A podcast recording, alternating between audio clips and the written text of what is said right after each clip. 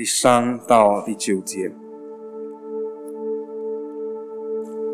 我来念给大家听。有法利赛人来试探耶稣说：“人无论什么缘故都可以休妻吗？”耶稣回答说：“那起初造人的是造男造女，并且说，因此人要离开父母，与妻子联合，二人成为一体。这经你们没有念过吗？既然如此，夫妻不再是两个人，乃是一体的了。所以神配合的人不可分开。”法利赛人说：“这样，摩西为什么吩咐给妻子休书就可以休她呢？”耶稣说：“摩西因为你们的心硬，所以许你们休妻，但起初并不是这样。我告诉你们，凡休妻另娶的，若不是为淫乱的缘故，就是犯奸淫了。有人娶那被休的修的妇人，也是犯奸淫了。”这是上帝的话语。我们接下来请华师牧师来正道婚姻的奥秘。我们一起来祷告，天父上帝，当我们来到你的面前，我们寻求你，我们仰望你，我们要从你的话语当中，我们贴近你的心，求你赐下圣灵来帮助我们，向我们说话。借着你的话语，我们明白你的心意，也透过你的话语，你更新我们。将我们的生命彰显你的荣耀，祷告奉主耶稣名求，阿门。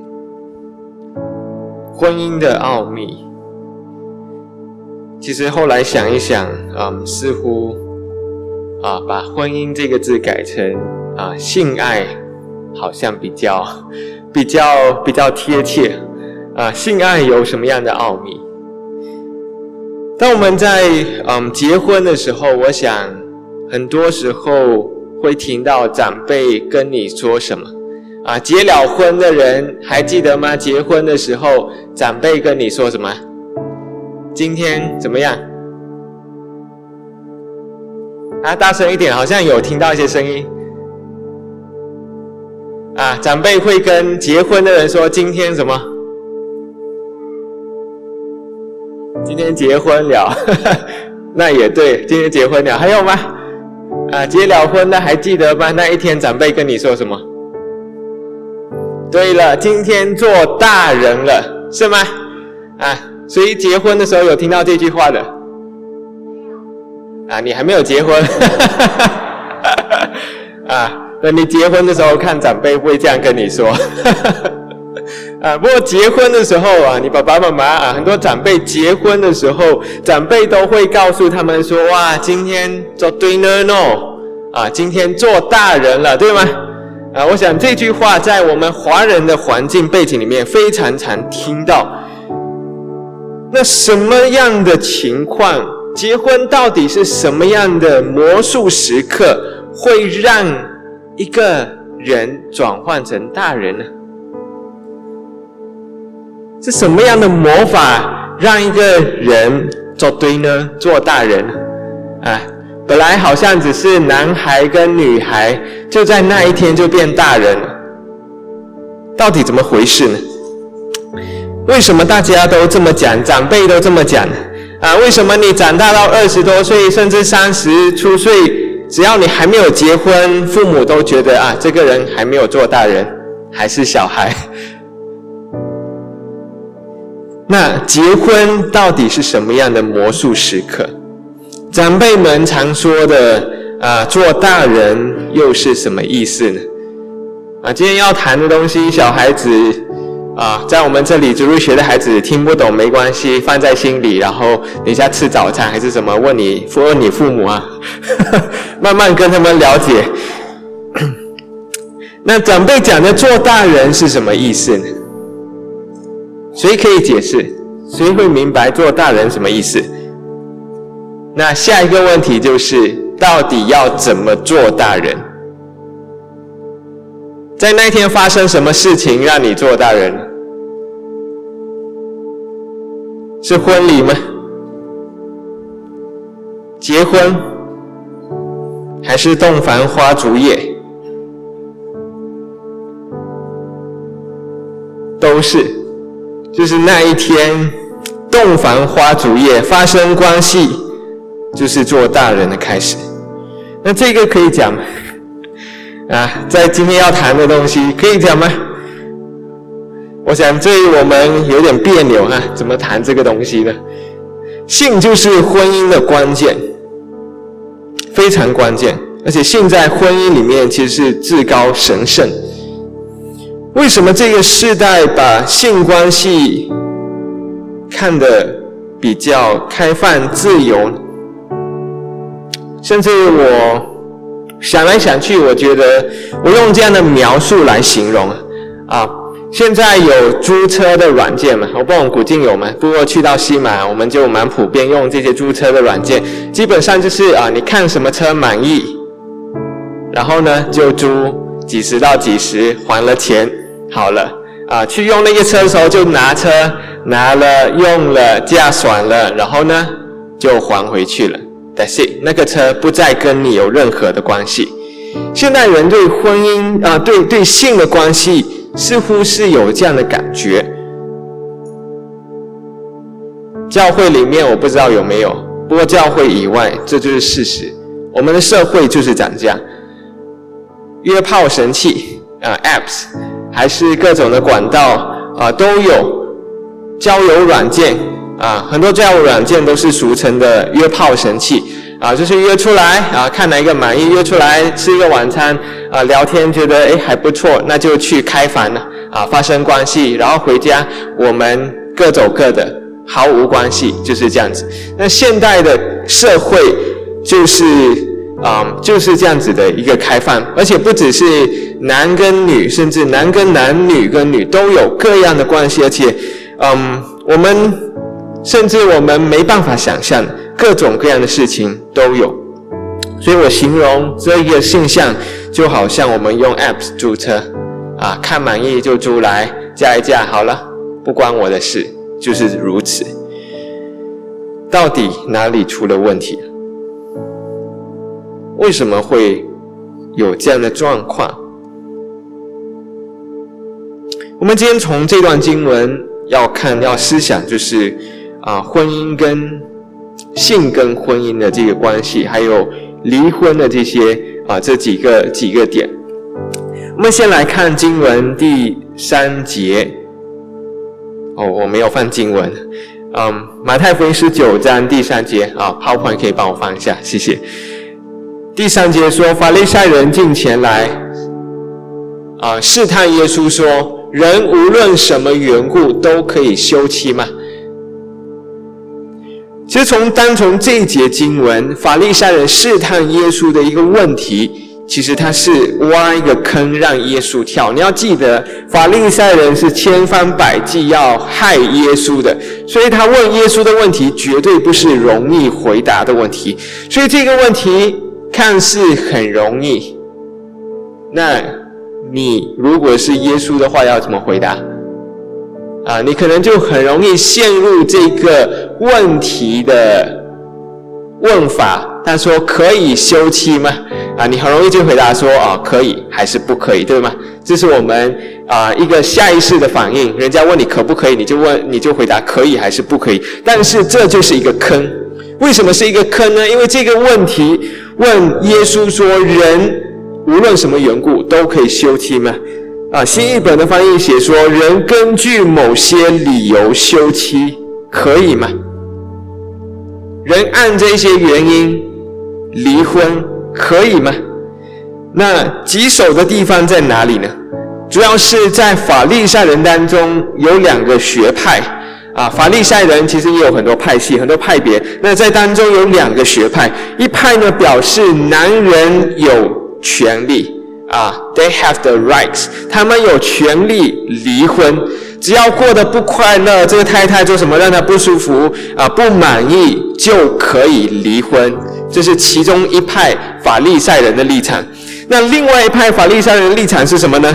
不可以结婚，除非。妻子犯奸淫啊，就是关系破裂了啊，有小三或者说有小王啊犯奸淫了，那才可以离婚。这是两个派系的一个立场。那为什么这个问题会是一个坑呢？因为不管耶稣答可以还是不可以，都要得罪一些人，这就是坑啊，所以明摆着要耶稣难堪。你说可以离婚，那好，你得罪一票的人；那你说不可以离婚，好，你又得罪另外一票的人，这就是明显的坑啊！这是一个一个嗯，要为难耶稣的地方。那耶稣并没有陷入他们那个狭隘的思想，所以耶稣的回应里面并不是直截了当的可以还是不可以，他反而开阔了。让法利赛人看到这个课题，他们所所问的问题，耶稣让他们看到更大的画面，开阔他们的眼界。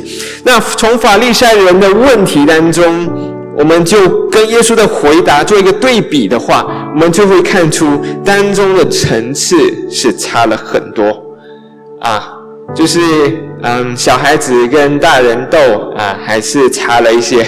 啊，这样的感觉。如果你看法利赛人的问题的话，法利赛人说什么呢？人无论用什么缘故都可以休妻嘛？啊，就是英文是 the man，或者说 a man can divorce，就是一个男人他可以跟太太离婚嘛？那这个问题本身看起来没有问题。那我再问你。谁是这个问题的主动词？是谁？谁是那个主角？这个问题的主角？男人对吗？A man，一个男人可以提出离婚，这是他的权益。所以这个问题本身，它的出发点就是，这是男人的 rights，男人的权益，男人可以提离婚。这个男人就是人，这所以这就是这个问题背后的潜台词，就是 This is a right，这是一个男人的权益，这是人权，对吗？这是他的权益。所以你以为讲人权是这个时代才有的吗？没有，法利赛人也在讲人权呢。啊，男人有他的权益可以离婚，所以从这里看到法利赛人提出的观点是从人权为出发点，而不是从更大的广一个层次来问这个问题。所以耶稣面对这个问题的时候，他第一个反应就是这个层次太低了，这个眼光太狭隘。所以耶稣拔高那个层次来回应这个问题，他从神的视角来回应这个问题。我们再看下去第四到第六节，经文这样说：耶稣回答说：“那起初造人的是造男造女，并且说，因且人要离开父母与妻子联合，二人成为一体。”这经你们没有念过吗？OK，既然如此，夫妻不再是两个人，乃是一体的了，所以神配合的人不可分开。如果从我们我们从耶稣的回应去看的话，法利赛人问的是这是权益，这是人权，那耶稣的回应直接拔高到更高的层次。上帝怎么说啊？人怎么说其实是次要的，上帝怎么说？所以从人权的角度拉高。到更高的视角，就是从神的心意的这个角度来看这个问题。所以从耶稣的回应来说呢，他说：“啊，起初造人的是造男造女，而且人要离开父母与妻子联合。”然后呢，耶稣说什么呢？这经你们没有念过吗？啊，这句话其实在原文原本呢，应该是在这整段话的第一句话。啊，就是耶稣反问他们：“你们难道没有念过吗？经上这样说。那起初造人呢，是造男造女啊，类似这样的一个感觉。所以最后一句话其实是在前面，但是华语的翻译因为这个语法的困难，所以把它放到后面去啊。所以在华语的翻译当中，有一些翻译本呢就把四跟五节放在一起，因为那个排序啊混杂在一起。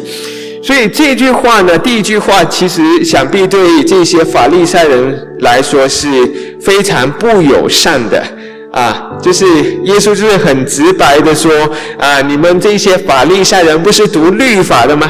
你们不是精通律法的人呢？难道这些东西你没有读过吗？啊，精通律法的人怎么会没有读过呢？那我告诉你，圣经上怎么说啊？这是耶稣的语气。难道你们没有读过吗？经上怎么说呢？他就引用了创世纪第一章二十七节说：“那起初造人的是造男造女。”然后呢，再引用二章二十四节，创世纪二章二十二二二章二十四节说：“因此人要离开父母与妻子联合，二人成为一体。”这两两节的经文来说明神在创造当中奠定了性在婚姻当中。还有婚姻的这个神圣的地位，所以在耶稣的回应里面，耶稣说什么呢？在第六节，耶稣说：“嗯，神所配合的人不可分开。”那这句话是什么意思呢？我们要怎么看这句话跟前面的连结呢？耶稣的回应就直接，嗯，其实神的这个主权，神所配合的。其实耶稣把这个问题连接到神创造的心意，所以他从人权的角度就拉高，从神的角度来看。所以在这些法利赛人的角度来说，婚姻是在人的掌控当中。啊，我要跟谁结婚，那就跟谁结婚。跟今今天其实也是很相似。啊，你要跟谁结婚啊？你自由恋爱啊，然后拍拖结婚，这是很正常的事情嘛，是你决定嘛？你决定要跟谁在一起，对吗？啊，没有人逼你跟那个男的还是跟那个女的在一起，对吗？没有人逼你，呃，所以是你的一个决定啊。虽然。长辈们可能是啊相亲还是什么家里压力等等都有，但是相相对来说都都是一些人的作为人的掌控。但是对耶稣来说呢，就算你做了所有的决定跟安排，不管一切看起来是多么的都是人的决定，但只要是一男一女结婚，这就是上帝创造的本意。所以这样的。这样的婚姻符合神的心意，那就是神所配合的啊，就是耶稣这句话的意思。所以只要有人结婚，那他就是神所配合的。简单来说，就是这样的意思。那二人成为一体呢，其实是整个婚姻的关键。它表示着两个人的心思一致啊，思想有一样的出发点，有一样的立场，有一样的一个啊。一个想法有一样的感觉啊，所有身心灵思想所有的部分都尽可能的接在一起，这是两二人成为一体的意思。那这句话其实还有一个非常浅白的意思啊，通常我们不提这一茬，但是这一个意思也很重要，就是二人成为一体，往白的说就是两个人发生性关系，就是如此。所以夫妻二人呢，啊，一个男人跟一个女人结了婚，二人成为一体就发生性关系，这是很正常的事情。那一男一女发生性关系，就是二人成为一体。那保罗怎么说呢？啊，就算不在婚姻里面没结婚，两个人及两个人发生性关系，那还是二人成为一体。保罗在哥林多前书当中。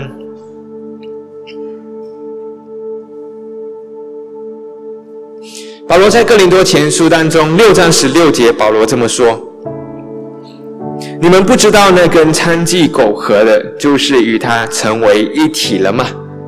因为经上说，二人要成为一体。”啊，从保罗这一段的表达里面，我们就很直白的看到，原来二人成为一体的意思就是这么简单，就是两个人发生关系。所以保罗说：“你们难道不知道，跟娼妓、跟妓女发生性关系，就是跟他成为一体了吗？虽然没有结婚，虽然两个人没有合法的关系，但是只要发生性关系，就是二人成为一体。所以保罗引用经上的话，《创世纪》的这个经文来来作为一个借用，说二人要成为一体。”说跟娼妓苟合啊发生性关系，那就是成为一体了。所以性关系呢，其实它的奥妙就在这里，也是婚姻当中的奥妙。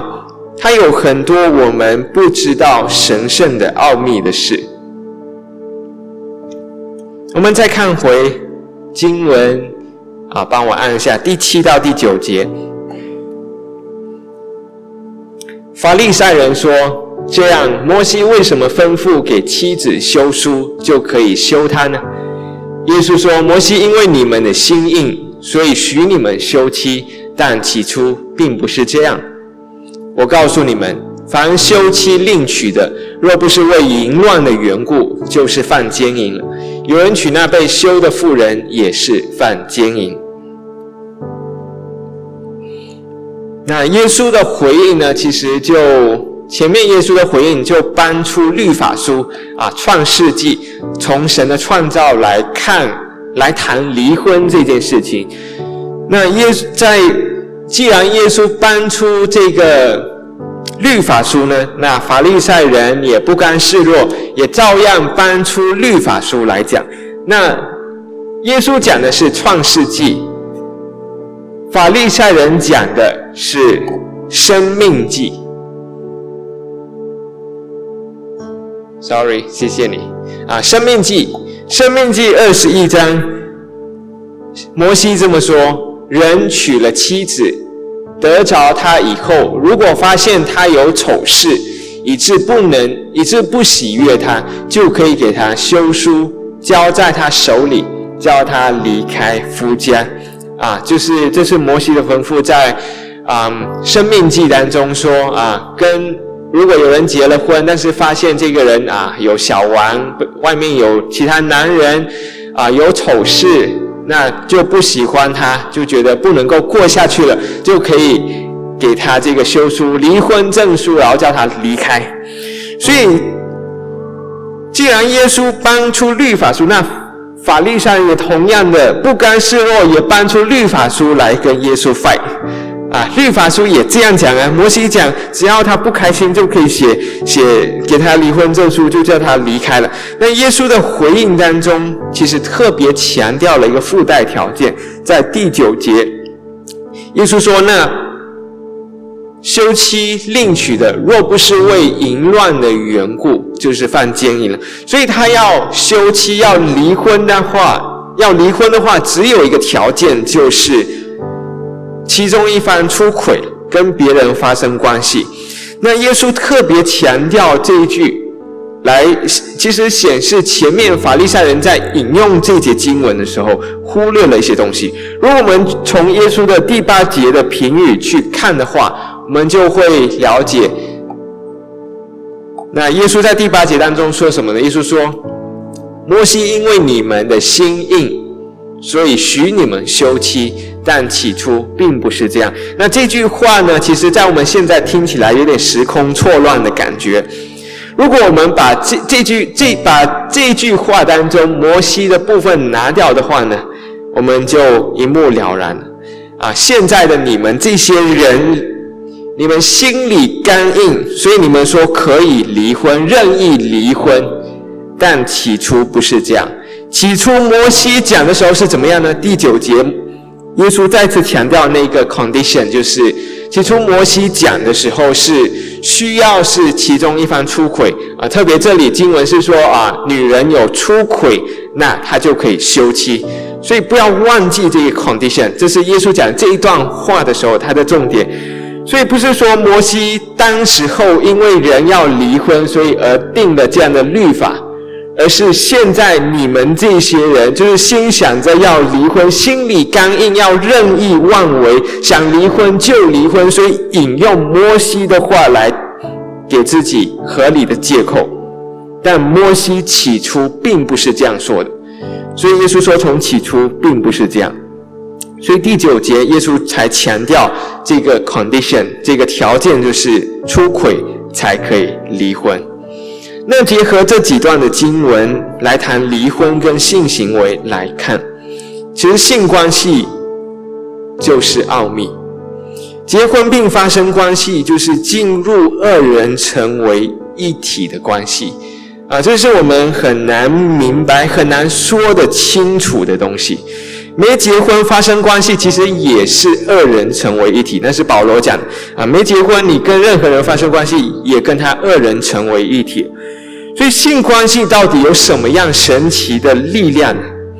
性关系不是纯粹的肉体的关系吗？对很多现代人来说，这是一个需要。像吃饭一样啊，我肚子饿吃饭，就是这么简单，就是这么纯粹，这是现代人想法。但性关系不是这么纯粹，性关系跟心灵有说不清的关系，而这个说不清的关系就是奥秘，我们不明白。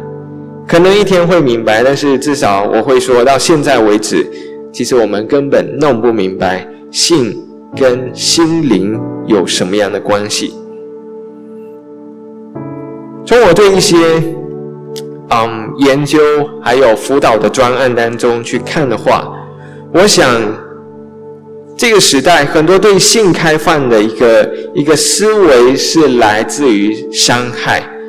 很多这些性开放的人，或者说很开明、很自由的这些人，其实很多时候是自己被侵犯，啊，自己在童年或者在成长的过程当中被强奸、被性侵犯，或者是家里是破碎的，家里有很多其他的因素让他觉得很受伤害，他心灵受伤害，不一定是身体，心灵、身体都受伤害的环境，很容易就让就形塑成这样的一一个人，对。性是很开放，那对受害者来说，为什么会变成这个样子呢？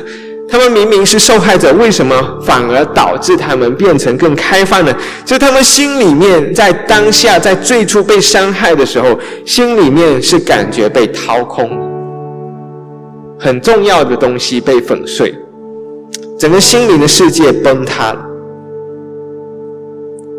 所以性关系跟心灵有一个说不清的关系，而且非常深刻的，那是奥秘，我们说不清也不明白。所以在这样的一个伤害之后呢，在恢复的过程当中，其实很难恢复。要怎么恢复呢？失去的已经拿不回来，被侵犯的要怎么再 undo，要再恢复呢？不可能，所以在恢复所谓恢复的过程当中，他们重新进入社会、进入到生活的时候，其实他们很多时候没有得到医治，只是换一个思维来麻痹那个可怕的、难受的感觉。所以呢，基本基本上他们是把性的关系从神圣崇高的地位。拉到拉下来，把它看作是只是纯粹的肉体关系，这样他们心里就好受多了。所以这是伤害造成，变成他们把性看得平凡，只是啊没有什么了，那发生了过去了，但是就是这样啊，不要想太多，不要陷在里面，不要继续悲伤。啊，反正啊，该吃吃喝喝就吃，该快乐就快乐，生活继续过，那就渐渐的把那个性的神圣的地位就慢慢的降低，拉下来到一个地步，它只是纯粹的肉体的关系。所以这样的思维在这些受害者当中越来越盛行，然后呢？慢慢延伸出来，整个社会其实也都是这样子啊，受有受害者就有加害者啊，然后就这样不不断的延续下去。所以对整个社会，我们说，既然是这个局面的话，为什么大家啊性关系这么开放，或者有同志啊，男跟男、女跟女，甚至人跟兽，各种各样的关系都有非常复杂，但背后其实都是源自于人的破碎。而扭曲了人的生命，所以从这段经文，我们今天要看，我们今天看的经文来说呢，对结婚的人，对结婚的人来说，我想我们要做的思考就是，二人成为一体的状况，这是一个很深的奥秘。老人家有这样的话说啊，我不懂是老人家嘛，不过。普遍上，似乎我们好像有听到这样的话说：“啊，床头吵架床尾和，啊，对吗？结婚的人，啊，这句话应该知道了。床头吵架床尾和，啊，其实说白话一点就是啊，吵架了，啊，发生关系了，啊，一切都好了，没事。啊，就是这样的意思，很直白的说。那为什么发生关系了？哎，什么事都没了呢？这就是奥秘，有很深的连结夹杂在里面，是我们说不清、说不透的东西，是性关系能够带来。所以，对结婚的人来说，不要停留在二人分离的状况。我觉得很多时候，结了婚的人还停留在分离的状况，两个人结了婚，好像没结婚一样。你过你的生活，我过我的生活，哎，他怎么样啊？不知道，没关系，晚上会跟到他就对了，是吗？这是你的婚姻吗？只要晚上，哎，床床边睡的还是那个人哦。对了，但是他过得怎么样？不知道。他今天做了什么？不知道。啊，很多决定上啊，没关系，我做决定啊，我做这些东西，他做那些东西，我们分工，各做各的，没有太多的连结在一起。那这样的婚姻算什么呢？他还停留在二人的状况，并没有成为一体。所以，对结婚的人，我要说，请留意生活跟性生活、工作、家庭，很多东西会剥夺两个人的时间跟关系。那剥夺到一个地步，两个人就只是两个合作的人，在一些事情上合作的话，那结婚又有什么意义呢？只不过是两个人。生活在一起，就没有体会到二人成为一体的美好。所以，结婚的人不要停留在分离、二人分离的状态，要进到身心灵的合一。性生活要足够，时间陪伴要足够，心灵的交流、意见的交换要足够，整个人身心灵都要融入结合。那才是深入的二人成为一体。若不然的话，我们并没有结婚的人，并没有进到婚姻的那个美好的奥秘当中。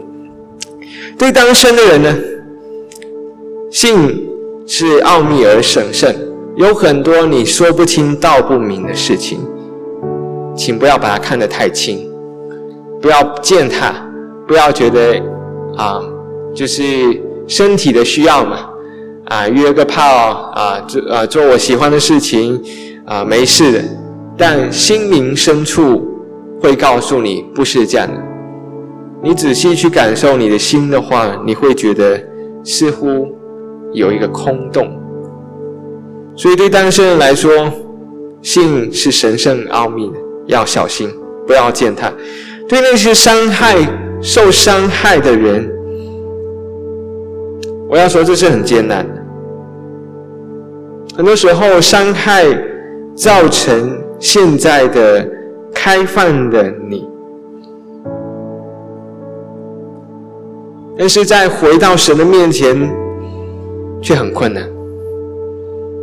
我们会觉得说，那些伤害没有人能够医治，没有人能够明白，没有人能够帮助。对伤害的人来说，会感觉自己像患血肉病的女人，是不接的。不管去到哪里，都会受到人家指指点点，像过街老鼠。但耶稣要邀请你来，他要医治你那些的伤痛。那些的过去，在耶稣里面都可以得到医治，所以去面对它，去寻求神，寻求医治。耶稣要在，你要在耶稣里面，他要医治你。婚姻的奥秘其实就是性，性有很深的奥秘，是我们不知晓。很多伤害都跟他连接，也有很多祝福也跟他连接。很多事情我们说不清道不明，科学也没办法说，但这就是二人成为一体的奥秘。我们一起来祷告。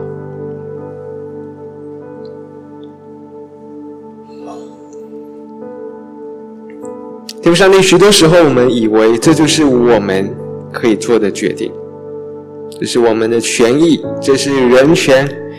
我要跟谁谈恋爱是我的自由，甚至对这个社会来说，我要跟谁发生关系，这也是我的自由。